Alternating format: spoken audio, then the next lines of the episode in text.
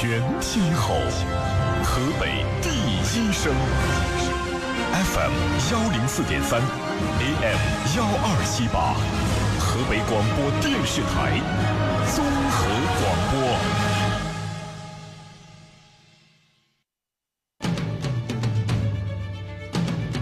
您现在收听的是《天天天下》，天天天下，知天下，为明天。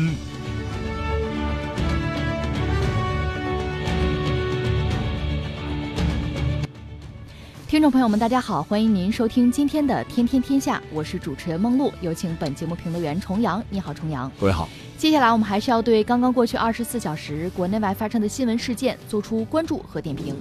共识。商务部称，中国与七十五个世贸组织成员发表电子商务联合声明。开门。美国史上最长政府停摆即将结束。换人。世界唯一的轮流君主制国家马来西亚任命新任最高元首。成绩。中国传企在手订单五年来首次正增长，但盈利同比下滑近四成。油控。傅成玉解释为什么我们要开始控制石油消费。入围，屠呦呦入围 BBC 二十世纪最伟大科学家和爱因斯坦并列。稍后的时间我们会为您进行逐一点评，也欢迎您持续关注河北广播电视台综合广播。除了传统的收听方式，您可以在手机上打开蜻蜓 FM 或者是极听客户端，找到天天天下，关注我们。今天我们首先来关注达沃斯。一月二十五号，在瑞士达沃斯举行的电子商务非正式部长级会议上，中国和澳大利亚、日本、新加坡、美国、欧盟、俄罗斯、巴西、尼日利亚、缅甸等共七十六个世贸组织成员签署了关于电子商务的联合声明，确认有意在世贸组织现有协议和框架基础之上，启动与贸易有关的电子商务议题谈判。声明强调，将会充分认识并且考虑世贸组织成。员在电子商务领域面临的独特机遇和挑战，鼓励所有成员参加谈判，以便使电子商商务为企业、消费者和全球经济带来更大利益。会上成员强调，谈判进程应该是开放、透明、包容和非歧视的。近年来，中国电子商务发展迅速，对推动贸易和经济增长、促进包容和可持续发展发挥了巨大作用。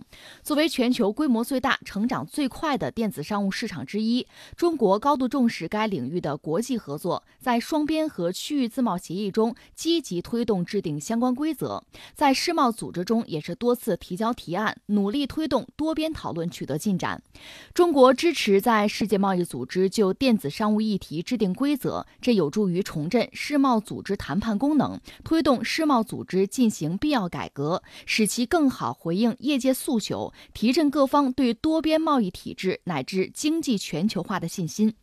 这个事儿挺有意思，耐人寻味。呃，怎么这么说呢？我们从以下几个层面来讲，一个是说，刚才你也谈到了，其实。在特朗普上台之后呢，全球贸易就是多边贸易面临了很大的挑战，就是美国的一意孤行，他要搞单边化。另外呢，就是对于 WTO 到底怎么看？美国一个是觉得它的价值啊作用在降低，另一方面反复强调，在 WTO 这个多边机制里，我吃亏了，就是美国吃亏了，有人占便宜了，比如他点中国占便宜了，这是我们印象很深刻的这个事情。再就是争端解决机制，WTO 这个争端解决机制就是美国直接捣乱了。就我们讲，那不七个法官嘛，就是仲裁啊。结果现在大概有四个，就是到现在你说能任命，抓紧，因为国际贸易争端很多，你人凑不齐，开不了庭，这是裁决不了的话，大量的案子会堆积，它会影响这个 WTO 也好啊，就是多边贸易的正常运行，就这么一个状况。之后呢，大家就都嚷嚷 WTO 应该改革，美国也嚷嚷着，欧盟也说，中国也认为应该改，但是具体怎么改，目标是什么，标准是什么？大家的诉求其实不一样，所以这两年呢，WTO 的运行应该说遇到了很多麻烦，就是在一片改革这个呼吁之声之中吧，嗯，WTO 前行也遇到很多的这个阻碍和挑战吧。所以这个时候你说有一个事儿啊，拿出来一说，WTO 成员国你七十多个，大家都认同，挺好，这事儿咱们有共识，咱们谈一谈，往前推一步，这很难得。而现在涉及到电子商务，居然就成为一个大家有共识、愿意谈的一个事情，就对 WTO 正常的运行啊，它的这个就刷存在感吧，它的价值啊、意义啊体现出来，这很难得。呃，这段时间类似这样的事儿还真是不多见，所以这个应该从积极的啊正面去理解，不容易，这是我要说的一点。但是第二点呢，我就觉得说到底，大家成为一个共识的是什么呢？是关于电子商务这个事儿，咱们开始谈。这其实是一个多边的谈判，这个和美国那种一意孤行应该说是是不一样的。大家各有诉求，在电子商务这个领域呢，其实大家的发展啊，包括规模有很大的不同，所以它只能是个多边的谈判。这个谈判什么时候能谈成，达成什么样的协议，其实也不好说，无法预计。只能说大家开始谈，但是不管怎么说，WTO 确实提供了这么一个平台，一个一个机制吧，大家谈一谈吧，这个总是好的。但是什么时候谈出个结果，这个完全完全不好预料。但这里面有几点我要说是什么呢？一个呢，就是中国在这方面在做努力，另外美国也颇有动作。我试举两例啊，两个不同的角度、不同的渠道吧。一个我们讲在前两年。那是在二零一六年，在三月份博鳌论坛上，马云首次面向全球，他的兜售一个方案，叫做 EWTP 这么一个协议，然后他就在全球到处飞吧，到处来推广，就是不遗余力在推动这种普惠式的全球化，就是希望越来越多的国家、组织啊、企业能进入到这个倡议之中。二零一六年九月的时候，他这个 EWTP 的倡议吧，还被写到 G 二零的公报里边去。这是我们要说的。另外就是马来西亚，那马来西亚现在这个状况也不好讲。之前他们的那个所谓数字自由贸易区是全面的运营的，这是我们讲马云做了一些工作吧。后来就是世贸组织也发布了电子商务联合声明，鼓励所有成员是拥抱这个 EWTP，帮助小微企业，有这样的一个做法。这是中国，包括就是具体到马云吧，在做这些事情。然后去年。美国干嘛呢？美国提交了电子商务协议联合声明的这个草案给 WTO。美国有美国的玩法，这个其实如果大家仔细去去对照的话，因为我这儿拿不到太全面的东西，但是简单对比一下，美国有美国的想法，甚至我们可以问一句：美国人意欲何为？他也在这方面做了大量的工作，也向 WTO 提了这个草案。他是有一整套的逻辑，说到底还是制定规则。还是要抢话语权，美国也在做这个事情，而且坦率讲，美国和中国的想法玩法，嗯，应该说相当的不同。你比如说，这里面涉及到这个知识产权的问题啊，呃，像这个国家安全的问题啊，就网络安全的问题，中国的理解和美国有非常大的不同，甚至从某种意义上讲，这是不兼容的。这个我们要说，因为就在这次你说的这个新闻之前，呃，多方其实就有博弈，对自己的利益。对自己的诉求，呃，在不同的领域有这个伸张，有这个倡议，有这表述都是有的。那么到这次呢，就是 WTO 这个层面，等于七十多个国家站出来，哎，大家形成一个共识是什么呢？就是我们要开谈了，但是也只是开谈了，里边核心的那个硬核，大家有没有分歧？我想肯定是有的。这就涉及到最后我要说的，那么新一轮的博弈，在 WTO 这个层面，在这个舞台上，其实已经开始了。这里面中国呢？你说有什么优势没有？当然我们有优势。这个优势就是我们一个是已经有这么大规模了，就是说这个电子商务我们已经做到前列去了，而且我们依托于我们国内的大市场，我们有非常丰富的经验。就像什么呢？之前我和大家聊，比如高铁，高铁很多国家都搞，都有经验，都有技术，但中国和你们不一样，因为我们大，我们搞得多，而且在不同的这个地质啊、地貌啊。呃，包括气候啊，不同的条件下，我都有尝试。你比如日本，日本人家搞得不错，但日本就那么大，他可能因为他岛子嘛，火山地震这有，人家也有经验。但是我们除了有你这个经验以外，我还有别的，你没有。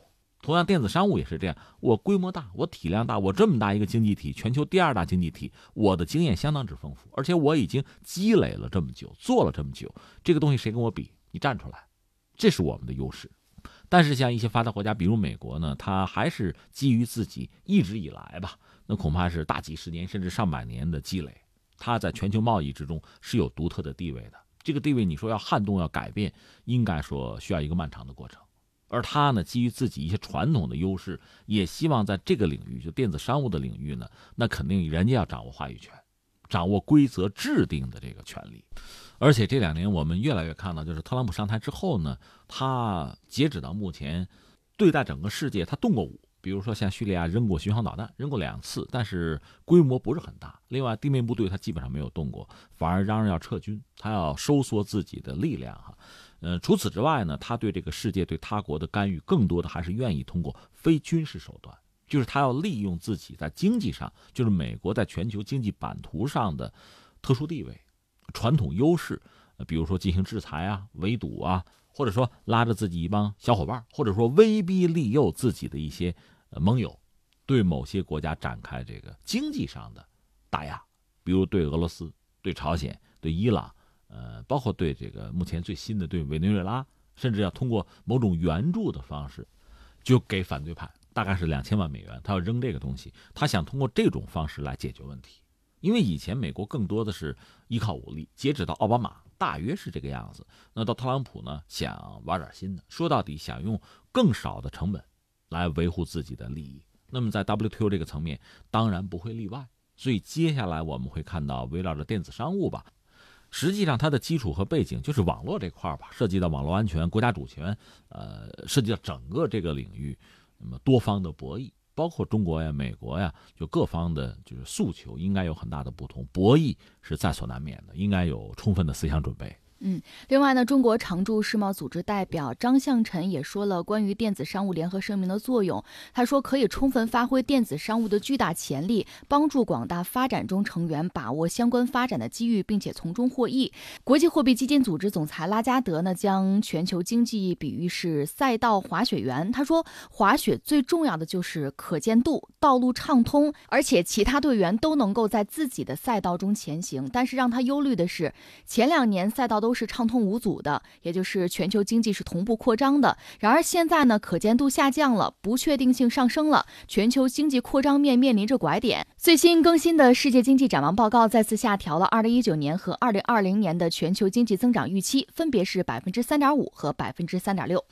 呃，怎么说呢？这还是坦率讲，老生常谈。因为从一八年开始，对于一九年的全球经济状况，很多。机构啊，什么观察家都不是很乐观。拉加德只不过表达了同样的这个忧虑而已。其实我替他把话说清楚吧。其实说到底，美国起了很关键的作用，因为他的这种单边主义的、唯我独尊的这种方式，对全球经济的影响其实很负面，带来非常大的不确定性。但是又怎么办呢？我们这次其实，在达沃斯这个论坛上，我们看到，你要说希望或者亮点，还是有一些的。呃，一个还是涉及到就是技术带来的对经济的就正面的推动作用还是有，大家也给予厚望。再就是中国毕竟还是提供了相当的稳定性，所以总的来说呢，就有的时候越是在经济不确定的时候，我们越应该就坚定自己的信心，这样才能走下去。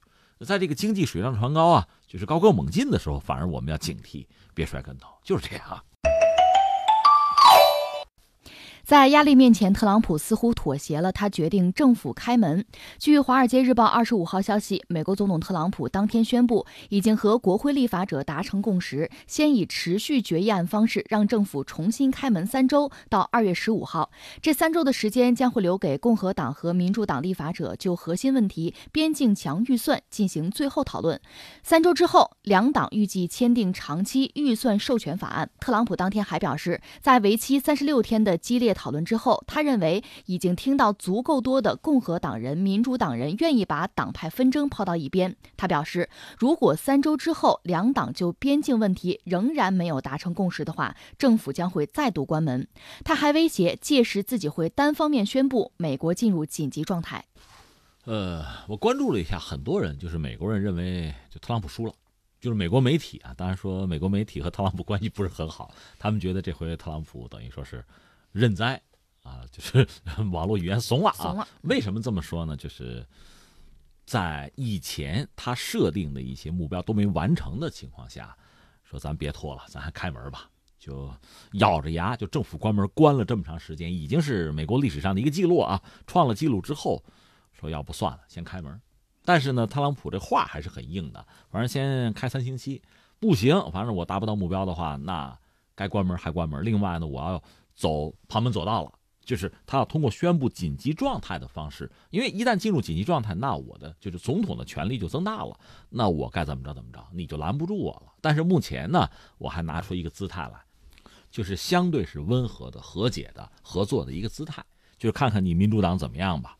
这个事儿简单解释一下吧，就是特朗普刚当上美国总统的时候呢，其实顺风顺水，就是呃，一个总统是他，白宫是他，对吧？他的班子他可以随便换人。另外呢，就是从国会来讲，参众两院呢都是共和党主导，这基本上一家人吧。虽然共和党里很多人也看不上他，也不喜欢他，但毕竟，呃，得讲讲组织纪律性，对吧？所以我想什么，基本上就通过了。这是当时啊，但是到了中期选举之后，形势发生变化。就去年十一月份的事儿嘛，就是众议院呢已经被民主党把持了。在这个时候，大家就说这是美国政坛传统的话，叫跛脚鸭，就是那个腿拐了，跛脚鸭子，就是我再提个什么东西，那几乎就就很难通过了。因为民主党会在国会上跟我唱反调，这日子就不好过了。这是特朗普的就大的这个盘子这个状况。而且呢，呃，你比如通俄门之类的事情啊，弹劾的事情啊，这事儿大家会经常拿出来念一念，说一说。呃，成不成的放在一边，反正给你添堵啊，添腻歪。呃，就是像这个叫什么什么癞蛤蟆趴脚面，你不咬人膈应人啊，反正让你很难受，就是这么一个状况。特朗普现在面对的国内的，就是在政治上的博弈。就是这么一个格局。那现在这个矛盾到了一个顶点，就是所谓的要修墙。特朗普是也上台，他就想，我想在和墨西哥边境这个地方修墙。原来还想修钢筋水泥的，后来你们不同意，那咱们修个修个这个钢材的那种栅栏也行啊。反正我一定要修，要修就需要钱。这个钱呢，最早说墨西哥你掏，你想人家可能掏吗？对吧？后来现在就是要不咱自己掏，反正我得修。那你想这事儿就通不过，通不过到最后呢，等于说共和党、民主党就呛呛起来了。那具体来说呢，是特朗普和这个谁啊，众议院的女议长，这人翻译一般叫什么佩洛西啊、佩洛西啊、特洛西啊，翻译成这么个名字啊。这是老太太，老太太七十九了，特朗普七十三了，这两位就就撕不起来了。然后这就逐步的升级，你看这边是关门，那边呢就马上就反制。你比如特朗普其实很着急要做一件事情，他要发表一个国情咨文，基本上相当于咱们中国那个政府工作报告吧。这是应该说很严肃的一个事儿，或者说很神圣的一个事儿，也是特朗普非常需要的一个事情。它具有一种庄严感、仪式感。啊，也有人说哈，这个国情咨文如果你没有办法在国会发表的话，你换地儿啊，比如说共和党执政的州。你在哪个州去讲一下，或者说跑到这个美墨边境讲一下，你作为一个总统，这是可能的啊。关键是这个不能代替在国会里这个演讲。说到底就是我要讲一讲我这段时间我有什么政绩，我做了哪些事情，然后大家山呼海啸的掌声啊，起立鼓掌什么的，我需要这个东西。但是呢，这老太太就是这佩洛西说那不行，你看你这政府都关了门了，那你就别来这讲了，你什么时候开门，咱什么时候讲。就搞了个这个，嗯，你想这特朗普气坏了，但是没办法，那边众议院议长，你你还弄不住他，这就就很生气。当然报复也报复过啊，本来这帮人啊，就是议员这帮人，包括这个佩洛西啊，他们想去阿富汗，去这个慰问前线美军，这不好事吗？特朗普说那不行，我们已经关门了，空军的飞机你不能用了，去不成，要去你们自己雇飞机去吧，整了一出这个。这个实际上在美国国内真的就就两党真就撕不起来了，而且互不相让。我也看到有这个议员就急了，就是演讲，我看了一段挺逗。呃，一位这个确实演技非常好的一位先生，哎呀，他在那儿又做沉思状，又踱步，哈，两手抱在胸前。这位叫贝内特，是个议员，他是抨击共和党，抨击特朗普，就是说你们那个就胡说八道那么个想法哈，本来就实现不了。又逼着人家墨西哥掏钱，又逼着咱纳税人掏钱，最后谈不下来，你们把政府就关了门了。他就说，就在你们政府关门的时候，你看看中国人干嘛？中国人把飞船弄到月球背面去了，啊，就跟跟中国比哈，一样一样跟中国比。他就总是提到中国，他就说，你看那个论 GDP 哈，现在和二零零一年比，中国人是增长了四倍啊，是二零零三年的三倍，是二零零九年的两倍啊，你们知道吗？你看看他们都那样了，我们还这样呢。他讲不通这个。呃，虽然说特朗普现在决定政府开门了，但是呢，麻烦并没有结束。负责通俄门调查的特别检察官穆勒就宣布，将特朗普的长期个人顾问罗杰斯通定罪。在庭审当中呢，穆勒表示有证据表明斯通在2016年大选期间受到特朗普团队一名高级竞选官员的派遣，从维基解密网站获取民主党的内部资料，以此来攻击民主党候选人希拉里·克林顿。另外呢，现在美国媒体也是没有放过特朗普，就表示特朗普呢可能现在跟涉嫌洗钱的德意志银行有关系，说特朗普上世纪九十年代在生意上呢一度是濒临破产，多家银行呢都是拒绝他的贷款申请，只有德意志银行雪中送炭，同意向特朗普发放数百万美元的贷款。这家银行呢在二零零五年再次向特朗普借出了大概是六点四亿美元，帮助特朗普建造特朗普国际酒店，还有特朗普大厦。现在呢，民主党人亚当·西夫就说，情报委员会和金融机构委员会将会以更有效率的方式调查德意志银行与特朗普的商业往来。我先插一句，好像我怎么记得德意志银行和特朗普他们家之间还有矛盾，也打过官司呢啊？那媒体不放过，就是你们有关系 啊？对，当然媒体现在只是说他们之间的那个合作哈，没有谈到分歧。嗯，那咱走着瞧吧，反正。呃，按照特朗普的说法，你们都是假媒体啊，都是骗子。而按照媒体来讲，特朗普早就该下台了。呃，这个矛盾斗争会持续下去。当然，在美国一直不乏这个声音，就说这位啊，特朗普，你不用说第二个任期，第一个任期他就坐不满，搞不好他得自己去辞职啊，来保家里人的平安。一直有这样的声音，咱们就走着瞧。现在的状况是什么呢？一呢，就是政府还是开门了。这个开门呢，当然会马上被大家利用。很多反特朗普的声音就说，你看。他认栽了啊，他他服软了。但是呢，白宫还是嘴硬，就说你看，特朗普主要他是仁慈，为什么呢？那你想，八十万美国联邦政府的雇员没饭吃了，政府关门了，关门那意味着什么呢？就就拿不到工资了，是不？很多人去领免费的午餐了。我们这也调侃一句：这中美之间围绕着贸易问题，不还得谈判吗？那那边哥几个都等于说是免费来谈的，不拿工资来谈的，这压力很大呀，就成这个样子了。所以，按照白宫的说法，人家总统是仁慈啊，嗯，先让大家先先先拿钱呗，先吃饭啊，是这个。但是在关键问题上不会松口，就是刚才我们说特朗普说的，如果真的谈不拢，几周之后，我要不我就宣布紧急状态，反正我是非修墙不可呀。为什么非修呢？昨天我们也谈到过，这恐怕是特朗普他要要一个姿态，他要一个形象，他还是要布局未来的就是连任总统，他还有这个考量。另外呢，在美国大量的这个相对。就极右的，或者说民粹的、红脖子的这帮人呢，还是认为墨西哥对美国有很大的威胁，就是呃移民拉美的移民对美国的影响会很大，就负面影响很大。通过修墙的方式，是不是至少在精神上，我我营造一个就是不可战胜的啊，维护美国利益的、美国精神的这么一个形象？他们真的很需要这个东西。而作为民主党呢，我个人以为也有很多人恐怕对就对墨西哥。在文化上的、精神上对美国的影响，甚至所谓威胁吧，未必他们不担心。但是呢，呃，从政治上讲，那既然特朗普共和党有这个想法，那我必然是要反对的呀，是吧？这个敌人拥护的，我们就要反对啊。这恐怕他们也是一贯的这种风格。所以这个呛呛继续呛呛下去吧。特别是你看那个老太太，就佩洛西都七十九了，跟特朗普之间这斗争起来哈，一点不松劲儿。这个应该说就是。就就继续就搞下去了。那刚才提到的通俄门的调查，呃，包括他的长期个人顾问已经定罪了，对于特朗普来说，又会产生什么样的影响呢？目前我个人感觉还好吧，因为从特朗普一上台，通俄门这事儿就就围绕着他就闹到现在也没有结束。但是真正就我们讲实锤实际的问题，就是他。到底和他有什么直接的关系没有？目前还没有找到很充足的证据。你只能说是他身边的人，他的智囊团，呃，只能是这些人和俄国人有点什么接触啊，或者有点什么不轨的行为啊。呃，特朗普是不是知情？是不是他布置的？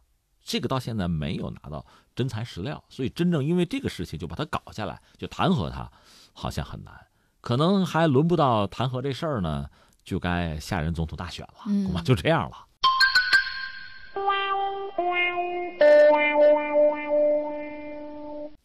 我们再来关注马来西亚。一月二十四号，马来西亚统治者会议任命五十九岁的彭亨州苏丹阿卜杜拉为第十六任马来西亚国家元首。他将会在一月三十一号宣誓就任，接替在本月六号辞职的第十五任最高元首穆罕默德五世。马来西亚王宫一月六号发表声明称，穆罕默德五世宣布辞去国家元首职务，在位仅两年就提出的辞职，这还是马来西亚历史上的第一次。而他辞职的原因引发了外界猜测。去年十一月，穆罕默德五世开始休病假，有媒体说他是为了与心爱的女子结婚，偷跑到俄罗斯。当月晚些时候，社交媒体上出现了穆罕默德五世与前莫斯科小姐在莫斯科举行婚礼的照片。马来西亚联邦宪法规定，最高元首不能够在没有获得统治者会议同意的情况之下，因为非国事访问离开马来西亚联邦超过十五天。虽然马来西亚官方呢至今没有对婚礼仪式予以证实，但是在马来西亚当地有。不少人相信穆罕默德五世确实娶了一位俄罗斯姑娘。马来西亚最高元首就是国家元首、伊斯兰教领袖兼武装部队统帅。穆罕默德五世的退位呢，也让外界注意到了马来西亚不同寻常的君主制，世界上唯一的轮流君主制。呃，这说起来真是就就就很复杂了。我们一样一样说，先说，呃，我们以前聊过，每个国家有自己的独特的国情。你比如我们中国，我们有我们的国情，这个国情。它不是其他国家能比的。就拿不久之后这个春节来说，或者说已经开始的这个春运来说，其实因为现在虽然很多人想逆全球化这个潮流而动，但是全球化它是势不可挡的。全球化意味着那真的是全世界是一盘棋，地球成为一个村落哈。就中国这点事儿，全世界都盯着呢。所以你注意，不管是这个很多国家的媒体也好，还有这个社交网络上，大家就议论中国人。哎呀，中国这这人人口流动太厉害哈。这被叫做地球上规模最大的人类的迁徙啊，已经正式开始了。全世界都念叨这几个数字哈，咱自己听着其实也挺震撼的。从一月二十一号开始到三月一号之间，将近三十亿人次。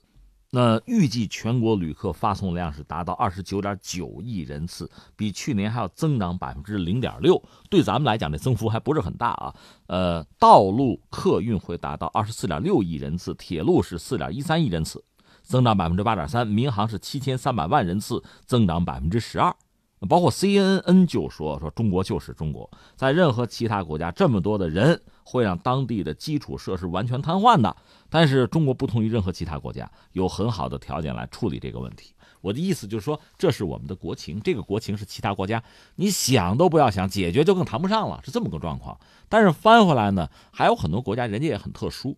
就是出于这种民族的呀、宗教的、历史的，呃，包括就政治上很多领域，他是和别人不一样的。这个不一样，我觉得我们也只有尊重。所以你看，中国人动不动我们就说啊，不干涉他国内政。你看，呃，拿伊朗来说，人家这个国家是政教合一的，但是呢，全世界那么多伊斯兰国家，人家搞了一套人家的那个就是管理啊和这个选举的体制，人家还有总统，人家也选，人家这国家也还挺稳定。你理解不了是你，人家就是玩得转，对吧？那马来西亚走的是另一个路数，它也是伊斯兰国家，但它呢又是一个立宪制。那么它的君主呢？你说世袭吗？它还不是世袭。而马来西亚，你说它这个君主制吧，从什么时候开始源远流长吗？还不是，一九五七年开始的。你会觉得确实大跌眼镜哈。说到底呢，就是它是从英国人手里独立出来，因为英国一度对它是这个殖民吧。但是它独立了，就是马来亚联邦脱离大英帝国，完成了自己的独立。而它这个马来西亚呢，有十三个州，十三个州里边呢，有九个是所谓马来统治者，一共十三个嘛，九个是就是统治者，另外还有四个嘛，九加四是十三嘛，那四个是没有王室的州，那有州长啊，大家凑在一起搞了一个理事会，这就是他那个统治者的会议，所以他们的这个就是国家的元首吧。他是要选，就下一任国王是要选，这个叫做杨迪陪团，这是很特殊的这么一个一个形式吧。他是选，但是出了麻烦了。刚才你说的，就是这个穆罕默德五世哈，他是做了国王，做了有两年吧，不做了，辞了。所以真的这个世界变化很快。你看日本那个天皇也是，按说一直是做到头再说哈，人家也辞了，那边嫌累，年纪大了。这边这位呢，还不是年纪大，他年纪并不大，他辞的原因。有说法，就是因为有了爱情。刚才你也谈到了，就是和一个前莫斯科小姐，是不是已经有了婚礼？这个恐怕就是江山美人不可兼得了。这不是我们说的，他们自己说的，就是马来西亚自己的媒体也报这个事情，把它就定义成这个爱美人不爱江山了。这个就让人想起当年英国那个温莎公爵，对吧？呃，王位我也不要了，就是喜欢这个老婆，就这个样子了。这是马来西亚遇到这个状况，所以就那再来吧，选吧，就出现这么一个局面哈。呃，值得一说的是，他们这个就国王本身也就是一个形式上的，有点像日本的那个天皇一样，他没有更多的实际的权利。实际来管理这个国家还得是总理，就是马哈蒂尔吧。但是呢，国王也不是完全什么权利也没有。你比如说，呃，特赦，呃，比如任命这些权利他还是有的，有一些。所以不管怎么说，他们这个这个更迭吧，这个国王的更迭也显示出，我说了，每个国家有自己的国情，在你看来可能完全不可思议、难以理解，在人家可能是顺理成章的。呃，另外呢，其实他这个变化。对政局影响不是很大，就是这个国家说到底，我们讲还是这个总理对全国有这个管理或者控制吧，所以应该说政局应该稳定不成问题。我们再来关注一下造船业。二零一八年，中国三大造船指标两升一降，船舶企业盈利出现较大幅度下滑。中国船舶工业行业协会的数据显示，二零一八年全国造船完工三千四百五十八万载重吨，同比下降百分之十四；承接新船订单三千六百六十七万载重吨，同比增长百分之八点七。截至到二零一八年十二月底，全国手持船舶订单八千九百三十一万载重吨，同比增长百。分之二点四，这是二零一四年以来这个指标首次实现正增长。全国船舶企业整体经营情况在二零一八年有所下滑。船舶协会分析表示，新船价格较低，船用钢铁价格快速上涨，并且维持高位波动，以及劳动力成本、财务费用、物流成本的刚性上涨，是造成船企盈利能力下降的主要原因。这是。岁末年初吧，关于中国造船业的一个消息，这个消息总的来说是个好消息，毕竟还是有增长。但你知道这幅度很小。另外呢，其实从盈利上讲，压力就很大了。怎么来看这个事情呢？我觉得我可以分三点说。第一点呢，就是说全球的造船业其实是一盘棋，因为这个我们指的是大船了。你比如这个散货船啊，呃，集装箱船啊，嗯，还有这个游轮。这几样就是比较传统的啊，另外还有比较高新技术的船舶，比如说那个 LNG 那个船，就是液化天然气。大家一听就明白，它这个需要低温，这个船本身要提供低温才能够运载这个液化天然气，对吧？这个船相对比较特殊，就是它的技术含量比较高。另外像什么危险化学品船等等等等，就这是高技术船舶，就这些东西。另外还有什么工程技术传播等等等等，就很多了。大家记得，就是去年一档子事儿，俄罗斯他那个航空母舰，唯一的航空母舰库兹涅佐夫在修理。嗯，他其实已经没有太像样的造船企业了，所以他找了个浮船屋，也是世界上最大的。苏联时代找谁呢？找瑞典定制的浮船屋，在那里面修。结果那船坞太老旧了，断电了，倒没有别的事儿。断电导致什么呢？它进水，进水这船坞可就沉了。沉的过程之中呢，它那上面的起重机又倒了，倒了又把航母给砸了，呃，算起来可能有五十多处大小的这个伤，他自己还修不了，所以前一阵有传言说是不是他那航空母舰要到中国来修，这是可能的，因为大连我们是改造了那个瓦兰格号，就是辽宁舰，那是库兹涅佐夫的这个算是姊妹舰吧，所以我们确实有这个能力给他修，到底修得成修不成，他能不能掏这个钱，或者说舍不舍得这个面子，那咱们就走着瞧。我要说的是什么呢？就是那个浮船坞本身也是很重要的这种辅助性的船舶吧。这个东西老旧了也不行，也不是是个人能做得了的。就这些东西，其实都是全球造船业。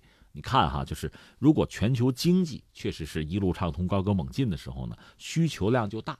但如果说不行了，有的时候国家不行了，经济不行了，或者说我这个企业不行了，原来说好跟你说，我给你订单，我要造这个船啊。你备料，你准备，忽然我通知你不行了，我我等一等，或者说我撤销订单，这都是有可能的。这个买卖也算是大宗的，是吧？是这么个状况。那么最近这些年，实际上全球经济不是很景气，或者咱们说的远一点，十年前，二零零八年到现在，你看起来全球经济的状况就不是很好。这意味着什么呢？就是对船舶的需求，就是造船啊，这个大家劲儿都不大。有些国家是有这个想法，就是确实是眼高手低，想要，但是呢没钱，有这个状况。有的呢意外的波动，你比如伊朗，伊朗原来呢就是呃签了伊核协议之后，他确实就是想想抓紧时间，一个是我飞机老旧了，需要订购这个大的客机，再就是船，那主要是中国、韩国拿订单造一批船。不管是游轮啊、散货船，我要订这个。但是现在跟美国又掰了，又闹起来了。他其实经济形势就很糟，很糟的话，那要不我就先等一等，或者我把单子撤了吧。我没钱了，我就是继续维持这个订单，你造了你也挣不到钱，就出现这个局面。但总而言之呢，这些年其实全球经济状况一直不是很好，那整个造船业、航运业都会受影响。这是一个大趋势、大盘子啊，这是一个要说清楚。然后我们要再说什么呢？就是目前全球的造船业呢，主要是也是老三家吧，中日韩，就这三家。之前呢，你比如说美国呀、欧洲啊，它造船能力是很强的，甚至欧洲像西班牙、意大利造船水平都不低，这咱们要承认。但是呢，成本高。美国是个典型的例子，就是造船是很特殊的啊。同样是造一条，比如散货船，美国的这个造价肯定非常高，它造就不合算。不合算呢，就不如不造，就不如买，这是美国。但是还有些船，比如说十万吨级的核动力航空母舰，这个全球目前呢，如果说还有谁能造，可能是中国。为什么说可能呢？咱没造出来过，我们技术上可能有，也许海军未来要装备，但毕竟这个还不是说过去式，不是现代式，所以说只能是有可能。但美国肯定能造，而美国也不可能让中国造，咱们也不会接，所以这个事儿只能美国自己干。他的核动力航母，他还自己造，但是非常贵了。他那个福特可能是一百二十到一百五十亿美元之间。呃，现在造出来不太理想，还拿回去修，对吧？他那个海军部长不是说嘛，今天修不好我辞职。那意思就是说可能修不好吧，就是这么一个状况。这船别人造不了，他造。只要别人能造的，他一般就不起哄了，他就不造了，因为他人工成本太高，他造船太贵，太贵就没人买。那你说低价低价呢，他就吃亏嘛，就这个状况。所以欧洲也是这个局面。我们讲什么西班牙呀，包括意大利这样的国家，英国啊、法国，你说造船的能力相当不错，但是呢，就是因为人工成本高，订单越来越少，订单少了之后你，就不造了，就不如买。荷兰什么的其实都不错，现在都就买吧。嗯，包括前一阵我们讲挪威的那个海军的导弹护卫舰，不是稀里糊涂跟游轮撞了沉了吗？最后怎么打捞呢？用的是荷兰的公司，荷兰公司用谁的船呢？中国造的船，那人家自己能造吗？我觉得他应该能造，关键是同样造这条船，就图纸拍在这儿，中国做出来肯定便宜，质量也不差，你那个肯定贵，但带来一个麻烦是什么呢？就是你是有这个能力，但是你老不造的话，这能力会衰退的。我举个不恰当的例子，就像我们中国的医生，中国的医生太辛苦。但是有一样啊，就你接触大量的患者，因为病人多嘛，你积累的经验会非常多。刚才我说造高铁也是这个特点，就是你做的多了，你经验就多。他理论上有这个技术，甚至比你还强，他百年不遇碰不着一病人，或者说他没机会造高铁，他能不能造？按说能造，纸面上绝对可以，但是他总不干，其实他会退化，他这个能力会退化，就是这样。我们虽然说辛苦，但是我们这个经验逐渐在积累，这个经验。纸面上是看不出来的，就是这么个状况。所以造船呢，逐渐的一些发达国家造不了，或者不愿意造了，那么逐渐的就就转移重心，转移到了亚洲、亚太，那就是日本。日本主要承接当年承接了西方国家的很多的这个造船的订单，然后就是韩国。那中国改革开放以后也开始承接这个订单。最早的时候其实也举步维艰。我们刚刚改革开放的时候是谁呢？我记得是香港那个船王，那时候香港还没回归呢，叫包玉刚。他呢是相信祖国大陆能做出船来，他把他的那个船，我记得是两千三百万吨的那个船，也不是很大啊，就是长城号，交给了中国的造船工业，你们造，咱们还真是很好的完成了这个工作。但实话实说，虽然说质量没问题，那你其实成本相对是高的，就是你的人工，就你的能力啊、效率啊、管理啊，确实和发达国家和地区是有差距的，这个我们要承认。但是毕竟打开了国门，开始接这个订单，一开始可能不挣钱，但是一旦开放，把该学的学了，该具备的能力具备了，这个经验呢，你开始积累，所以很快就做起来了。这样中日韩在全球范围内在造船业上就开始，那就你争我赶吧。那截止到目前，我们看其实落后的是日本。呃，你看这几年他们造假丑闻也很多。另外，它逐渐出现什么局面呢？一个是成本开始高。就有点像这个欧洲或者美国了。呃，成本开始高。另外呢，你说你管理啊或者其他那些经验，人家也在具备啊。你原来那个一招鲜不是一招鲜了，反而你因为成本高嘛，你订单你的竞争力开始就下降，所以它基本上在中日韩的竞争里边。他已经排到第三啊，屈居第三。他现在也想一些办法，他很多船厂是不是考虑和中国合作？合作之后呢，这样是不是能拉自己一把？这是他们日本。当然，日本我觉得基础的这个能力是没有退化的。这个我觉得将来你说翻盘未必没有可能，所以还要加小心。这是他们啊。呃，剩下中国和韩国，实际上我们要说去年韩国人做的是不错的。呃，和中国其实几乎是仿上仿下。我大概看他每个月都会有这个造船的月报吧。你看双方实际上咬的是很紧的，但是韩国占了个什么便宜呢？就是我们说的那 LNG 那个船，嗯，就是液化天然气那个船，呃，他那个大单拿到了。呃，中国其实我了解也具备了做这个船的能力，但是有几个单我们反而没有拿到。液化天然气这个船呢，和中国还有关系啊，因为我们和俄罗斯有这个生意，就是我们买它的液化天然气。实际上是由韩国造的船把那个东西运过来的。这个我们在去年还关注过这个事儿。那船不是我们造的，是韩国造的。就这几单，因为那个单子还比较大，那是一个船队，而且它算是高附加值，比那个什么集装箱船、散货船、游轮比那个值钱。所以韩国在这方面还是拿下这个单之后，为他整个的造船业真的是这个做了最关键的贡献。因为韩国其实我们讲它发达国家。但是它这个支柱性的产业就那几个，所以如果真的出了问题，支柱出了问题，造船出了问题，那就会垮的。他们也很焦虑。另外就是那个半导体，就手机，就三星做这个液晶板什么的，就这些东西了，所以他也很很关注。那对我们来讲，总的来说呢，嗯，这一年还好，还好。但是就是在这个高技术船舶上，现在看来呢，就说这 LNG 这个还得加把劲儿。当然，实际上真正对这个需求最大的，看来还是我们自己。嗯，那将来能不能在这方面有大的突破？因为我跟大家聊过，之前还有一个项目，就是那个豪华游轮。豪华游轮我们这方面是比较差劲儿的，就这个项目一直以来我们没机会拿订单，但也是从去年开始有了。我记得和美国还有合作。就这个领域，其实造船没问题，我们关键是在这个内部的装修上啊，就是舒适度，因为豪华游轮嘛，消费嘛，在这个舒适度上，怎么样达到这个世界一流的水准？在这儿说的开玩笑就是怎么奢华啊，怎么作，在这方面我们以前是没有经验的。呃，你要想满足全球在这个领域的这个市场需求的话，应该说没有开始，但是从去年真的就开始了，所以这个算是突破了，这块硬骨头啃下来了。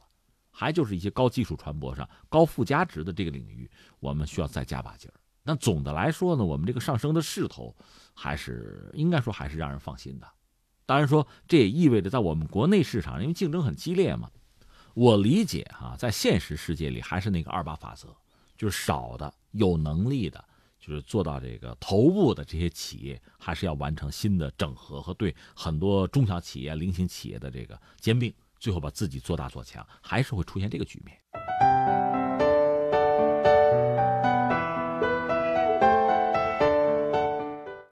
说完了船舶，我们再来说一下石油消费。一月二十三号，油控研究项目课题组在首届跨越石油时代国际研讨会上发布了《中国石油消费总量控制方案和政策研究执行报告》，提出了石油消费总量控制的路径。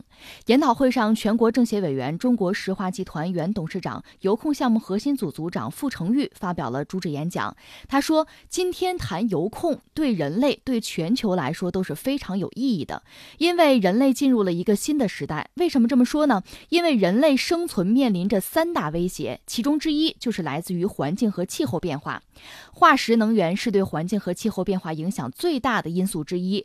环境对人类的伤害，中国人今天体会很深。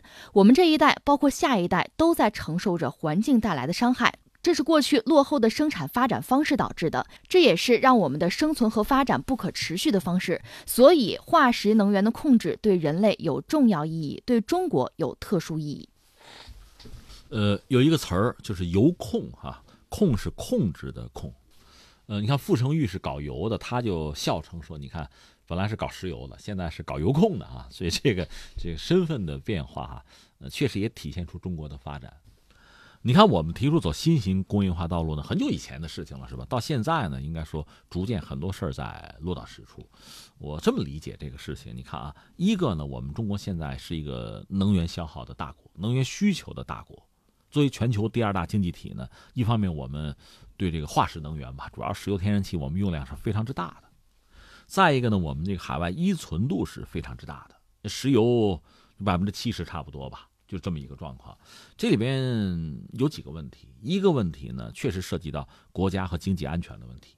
如果真的发生了意外，哈，被卡了脖子，这个很麻烦，这是一个。再有一个呢，不考虑安全，就算很安全，也有一个问题，环保。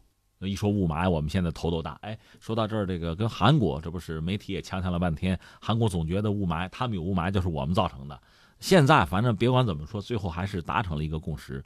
咱先监测吧，先研究吧，这这个是一个解决问题的办法。就是我们就说像雾霾这样的问题，呃，和化石燃料的使用肯定是有关系。那从环境保护这个领域，就是我们讲子孙后代啊，我们讲金山银山啊，还是绿水青山嘛，还是这个东西嘛。另外呢，巴黎气候协定我们是签了的，是有大国责任的。所以不管有没有能源安全，就是从环境保护的层面，我觉得在。石油啊、天然气啊、化石燃料使用上，我们恐怕也要有一个想法。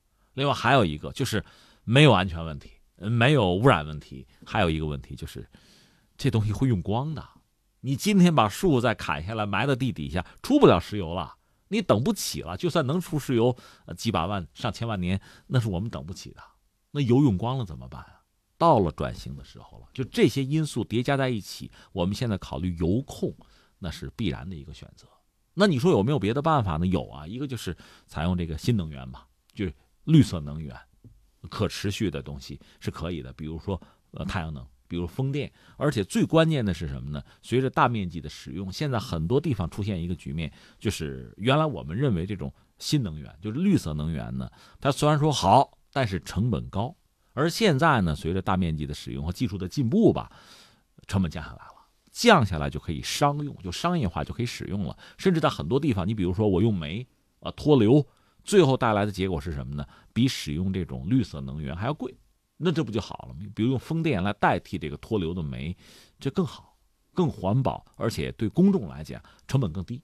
呃，这个过程呢，你看美国也是这样，它原来这个打页岩油，那成本很高的，所以油有没有，能不能打出来没问题，关键是你用不起，那怎么办呢？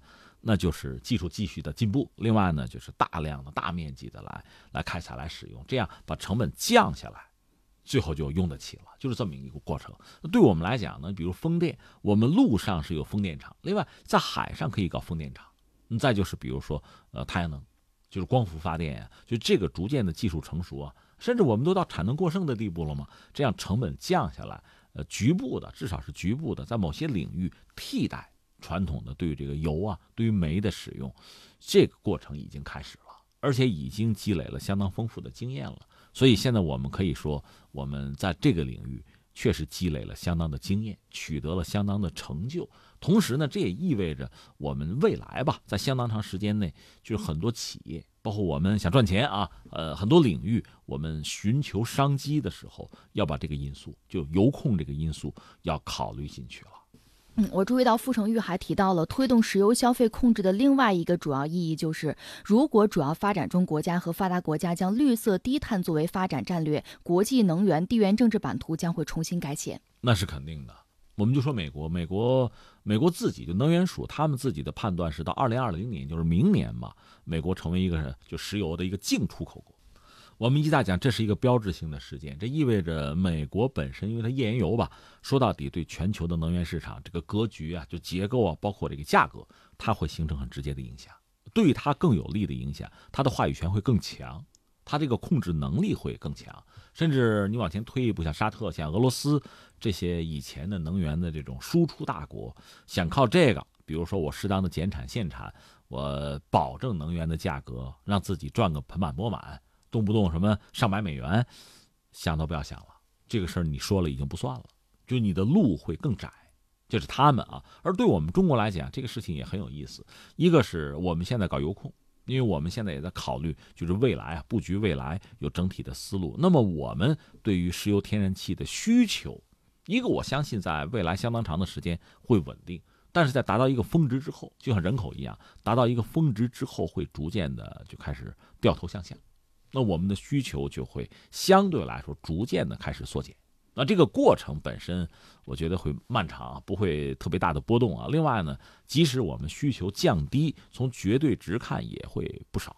因为全球，我们的能源的需求还是很大的。更何况像石油这个东西，除了做能源以外呢，它还是这个重要的化工原料，是吧？是这个状况。但是呢，从这个格局上看，我们将来就说和美国之间的关系啊，因为现在一讲中美之间贸易要谈，呃，美国想向中国卖东西。农产品啊，包括能源，是它很重要的需要卖的东西。我们说了，你卖高科技产品最好啊，那玩意儿小芯片就很值钱啊，他不愿意卖。但是你要卖能源，中国现在的需求应该说还很旺盛啊，但总的来说会逐渐的缩小。这不是因为我们经济出问题了，而恰恰是我们考虑经济的可持续发展。我们对能源，就传统化石燃料的需求，就是你那个呃很重要的啊页油页岩气啊，你现在作为一个出口的主打产品哈，你那个东西我要的会逐渐的在缩减。这是我们，所以你要从长远看，和美国之间涉及到经贸领域，你要想把能源作为一个非常重要的渠道哈，一个重要的选项，实际上它的价值和意义会逐渐的缩水的。我们再来关注屠呦呦。本月初，英国 BBC 新闻网新板块“偶像”栏目发起了二十世纪最伟大人物评选，在十四号公布的科学家篇的名单当中，中国首位诺贝尔生理学或医学奖得主屠呦呦成功进入候选人名单。和他一起入围的还有物理学家居里夫人、物理学家爱因斯坦以及数学家艾伦·图灵。本次二十世纪最伟大人物评选分为包括科学家在内的七个板块，总计入围二十八位候选人。值得关注的是，屠呦呦是科学家领域唯一在世的候选人，也是这个领域四位候选人中唯一的亚洲人。呃，屠呦呦对中国人来讲应该说不陌生了，因为之前诺贝尔奖这个事情对中国人来讲意义还是很大的。那么这次是英国的媒体吧，很著名的一个媒体，评，呃，相应的这些科学家里边，屠呦呦作为一个是唯一在世的，一个是唯一的亚洲人，和爱因斯坦啊、居里夫人啊、图灵，图灵大家可能相对不是很清楚，搞计算机的，后来他是因为在英国，他是同性恋，最后为英国的社会和法律所不容吧，最后选择了自杀，就吃了一口那个有氰化物的苹果。就死掉了，自杀了，呃，所以还有一个传言，就说苹果那个标志，就苹果手机，哈，它那个标志那个 logo 不是被咬了一口的苹果吗？一直有人说那就是向图灵致敬，因为那个人在计算机啊、人工智能方面确实有非常大的贡献，包括他提出那个图灵测试，在今天也是我们就是评判人工智能的一个重要的一个标准吧。呃，所以有人说说苹果那个 logo 那个标志就是图灵咬了一口的那个苹果啊，但是他自己又辟谣，就是苹果辟谣了，可能也是怕粘包啊，影响自己的销量。嗯，这是图灵。另外，爱因斯坦都知道吧，就是狭义和广义相对论他搞出来。另外，当年他跑到美国之后，不是就很多科学家签名，他呢领衔，就是建议美国抢在纳粹之前搞原子弹。呃，最后真搞出来了，曼哈顿工程，而且向日本头上扔了两颗。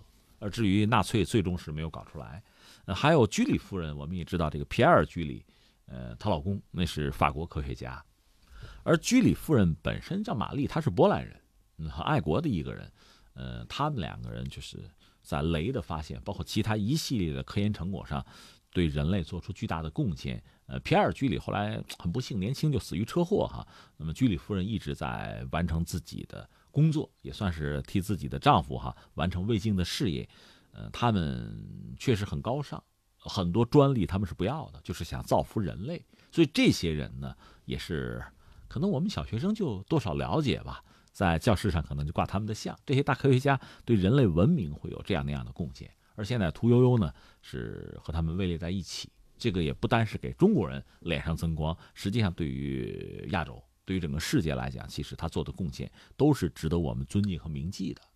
那下面我想说的是什么呢？两个，一个是我们中国人向来强调的是集体主义，而不是个人主义。所以在美国呢，经常出现什么什么支付啊，什么计算机支付啊，什么苹果支付啊，这种支付是特别多的。而这种说法在中国其实一直不是很叫得响。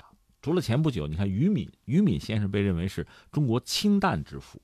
这么叫好像没有太多的人有异议。但是你比如说中国核潜艇之父是谁，这就说不清楚了。所以我记得前不久官方有篇文章就说我们核潜艇没有所谓的之父，那确实是全国一个大合作的结果。像青蒿素呢，呃，屠呦呦确实做出了不可磨灭的贡献，但是他呢也是一个团队。另外，全国呢在当时那个背景下，非常多的人、非常多的机构都做出这样那样的贡献，是一个大协作。所以，屠呦呦他自己也一直在强调这个团队啊、集体合作的价值，而不是突出他自己。这是我们中国人的习惯。但另一方面，我们也知道，你要说所谓和国际接轨吧。可能从国际上很多国家，或者是传统上西方国家，还是愿意用个人的方式来命名，或者说指代某个项目、某种发明啊、某种贡献，是这样的。但是这带来很多的问题，一个是我们传统上不是这么干的，一定要这么干的话，可能容易以偏概全。另一方面呢，也有人早就对像诸如诺贝尔奖这样的东西提出过异议，提出过质疑，就是诺贝尔奖最终是你看颁给个人的，颁给活着的人的。而实际上，这往往让这颁奖本身变得就就甚至就无厘头了，不好搞了，搞乱了。特别是越往后，你看人类在科技方面这些领域的发明啊，越来越难，越来越深，越来越涉及到团队的合作，涉及到的人是越来越多。那怎么来断定你做的工作比我就重要？你是百分之五十一，我是百分之四十九，这个不好讲。甚至我们也讲过，像李政道和这个杨振宁之间的这个这个矛盾，不就是因为拿诺奖而起吗？谁排在前面？你杨振宁说我年龄大，我排在前面，那对方就不服气嘛？这种故事我们耳熟能详。所以这个怎么办？再用这种什么呃多少几大科学家，什么什么几大先贤这种方式来评，可能越来越难了。对我们中国人来讲尤其如此。另外还有一个事情，我想说就是什么呢？又说到钱学森之问了。呃，我们的大师在哪里？其实我们的大师是很多的。那钱老当时问这个问题呢，呃，他其实不久于人世了，对吧？他离开这个世界之前，他希望我们中华民族，希望我们这个国家，我们的社会涌现出更多的大师。那这个我们是理解的。但是你说中国的大师在哪里？我们也试着回答这个问题哈。一个是什么呢？就是我们讲当时就是四九年之后。我们有很多迫切需要解决的问题，包括核武器，这是维护我们自身安全、维护最核心的、最基本的国家利益的最直接的一种方式。所以，我们很多精英、很多顶尖的科学家没有办法，只能隐姓埋名，先做这些事情，而不是去拿诺贝尔奖。这导致在相当长的时期，我们似乎没有大师。我觉得这是一个问题。还有一个问题，我们也不讳言，就是我们的高等教育啊，我们的人才培养机制确实有这样那样的问题，导致大师出不来，或者说很多有很好的基础、有前景的年轻人没能脱颖而出。这个问题，我觉得我们也要解决。再一个是什么呢？刚才我们也谈到，像屠呦呦她所代表的，就是我们很多人在努力，但是很多事情的解决呢，它毕竟还依托于整个团队，依托于全国的这个大协作。有人讲社会主义优越性嘛，整个这个国家集中力量办大事儿，这个时候个人的功能、个人的价值不是说没有，但是似乎不被我们特别的强调，这也是那个时代的特点。那大师大师还是具体到某个人嘛？这个时候你说大师出来可能就不那么容易，就这些因素累加在一起，你会觉得我们大师是不是是不够多呀，或者少一点，或者没有啊？可能有这样的疑虑。但是随着时代的发展吧，一方面我就是说，今天更多的人有机会脱颖而出，有这个条件了，我们有这个物质上的这个基础了，基础设施的建设也有了，出大师可能更容易。反而是什么呢？现代的这个科技的发展，使很多项目必须是依托大家共同的努力，团队共同的努力，而不是个人。从这个角度讲。出大师也变得越来越难了。好，以上就是今天天天天下的全部内容，感谢您的守候收听。明天的同一时间，我们不见不散。